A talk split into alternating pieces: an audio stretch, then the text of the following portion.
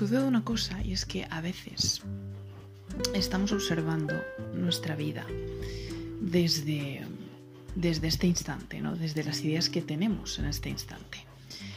Y al observarlo desde este momento, muchas veces eh, no nos cuadra la idea que tenemos de nosotros mismos con aquello que hicimos en su momento, con las decisiones que hemos tomado.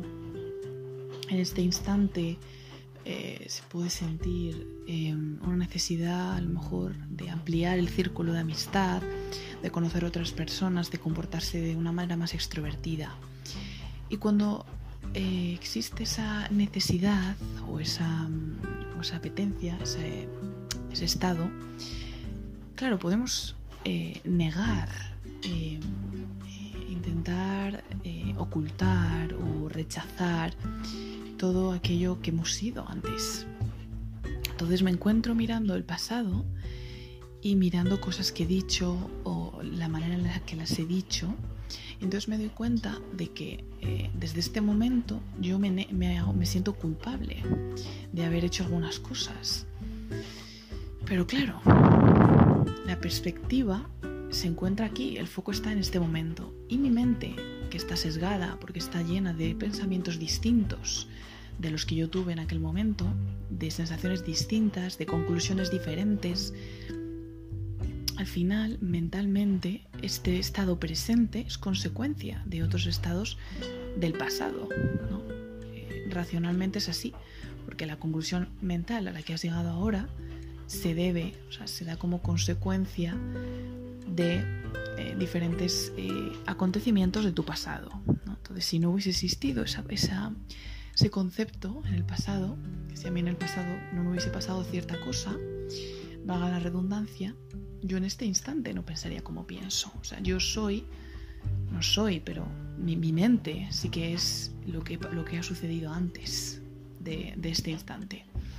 Entonces, eh, a veces es fácil caer en el error de sentirse de una manera distinta en este momento, de no identificarse o no sentirse eh, identificada con eh, lo que fuiste o, lo que, lo que se pretende de ti que seas. Y en ese momento surge una sensación de rechazo de ese pasado. ¿no? Es que, ¿por qué dije esto? ¿Por qué hice esto? Me siento culpable, me siento mal, eh, me siento triste, mira qué mal todo, toda mi vida, fíjate, he hecho esto y no debería haber sido así. Claro, ¿qué pasa? En, aquel instante tú hiciste las cosas como tú las sentiste y de la mejor manera que pudiste. En este instante presente, ya tú piensas de otra manera, te han pasado cosas, eres la consecuencia de todo lo que te ha pasado en tu vida.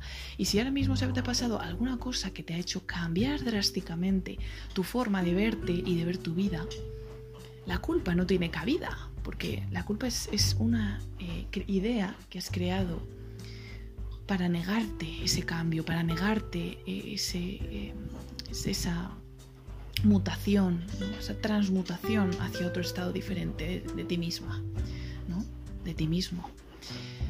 Entonces es interesante este, este mecanismo, ¿no? Queremos cambiar, pero cuando cambiamos vemos que nos sentimos culpables de lo que dejamos atrás, nos sentimos tristes de lo que dejamos atrás, nos sentimos eh, eh, eh, ansiosos por lo que viene, porque tampoco lo sabemos, hemos cambiado, ya no tenemos planificada nuestra vida. ¿Qué sucede en este punto de inflexión? Pues que no tenemos referencias. Nuestro pasado ya no nos representa y nuestro futuro ideado o el futuro que han ideado para nosotros tampoco nos representa. Entonces en ese momento no, queda, no quedan muchas opciones, no, no es cuestión de, de pensar y llegar un poco a conclusiones porque estás creándote. Realmente en cada instante estás creándote a ti misma, a ti mismo. Entonces no tienes ninguna referencia. Yo ahora no puedo guiarme por cómo me guiaba hace una semana, hace un año, hace cinco años, porque entonces no estaría caminando hacia adelante, estaría yendo hacia atrás. Entonces, ¿qué es lo que puede resolver un poco esta situación de angustia, de tristeza o, o de miedo al cambio? Yo creo que lo primero es no juzgarse, no, no, no culparse de, este acontecimiento. ¿Qué va a pasar ahora? Mira, esta persona ya no va a ser lo mismo, es que no tenía que haber... Eso, el primer paso es liberarse de esta culpa, darse cuenta de esa culpa, darse cuenta de todas las emociones que son perfectamente aceptables, son perfectamente válidas, todas las emociones, sea cual sea, sea una emoción que me produzca algo positivo o una emoción que me produzca algo negativo, porque todas ellas la función que tienen es el aprendizaje, el autoconocimiento. ¿Estamos dispuestos ¿Estamos dispuestos realmente a conocernos? Porque es muy bonito decir, no, es que yo me estoy conociendo, estoy mm, eh, pues un poco trabajando lo que quiero de mi vida, estoy ahí un poco introspectiva. Está muy bien decir esto, queda muy bien. Pero ¿qué pasa cuando lo que encuentras no es tan positivo como lo que pensabas? Encuentras en ti cosas positivas, encuentras en ti la alegría, pero también encuentras la tristeza, encuentras la angustia, la culpa, la duda, el miedo. El primer paso es aceptarlo, no pasa nada, está ahí, antes estaba, lo que pasa es que no lo estabas mirando. Por eso ahora te sorprendes a ti mismo cuando lo ves, pero siempre ha estado ahí. Es algo que llevas mucho tiempo soportando o mucho tiempo fingiendo que no está.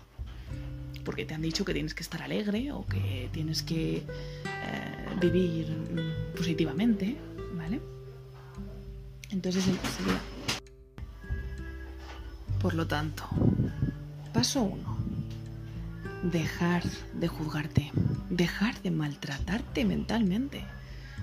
Nos gusta estar ahí en una situación que yo llamo autocompasiva, en una situación en la que estoy pensando, ay, pobre de mí, madre mía, lo que he hecho, lo que no he hecho, lo que tendría que hacer me sirve de nada. Fuera autocompasión. Un rato está bien. Vas a sentir que hay un pequeño placer en ese estado de todo mal. Pero vas a ver que eso también te va a producir mucha, mucha tristeza, angustia, dolor. Llega un momento en el que no te va a funcionar este comportamiento. Lo vas a ver. Vas a tener evidencia física de ello vas a ver las emociones, vas a ver el cuerpo, cómo se expresa, vas a ver cómo te comportas con el resto de la gente cuando estás en ese estado autocompasivo.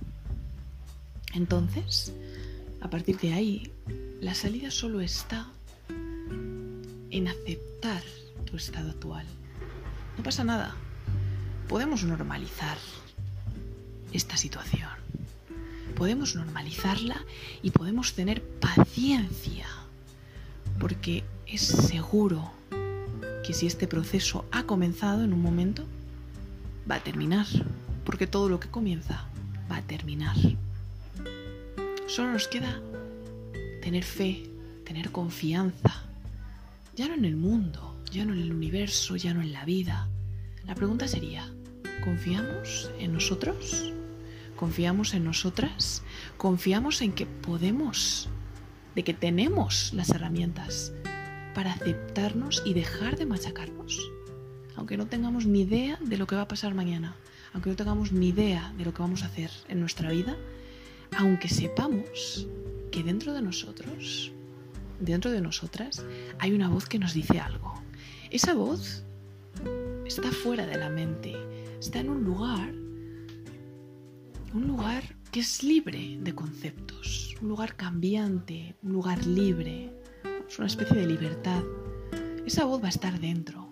Solo tienes que apagar un poquito la mente y los juicios. Y esa voz poco a poco te va a decir, mira, esto te va a hacer sentir mejor. Vete a este sitio. Vale, haz esto. Te va a empezar a traer oportunidades porque la vida, cada emoción cada situación es una oportunidad no es un castigo, no es una desgracia, es una oportunidad para aprender y para ir hacia adelante. ¿Cuál es tu objetivo? ¿Cuál es tu objetivo? ¿Para qué te está pasando esto? ¿Eres capaz de verlo? ¿Eres capaz de sentirte y de aceptarte?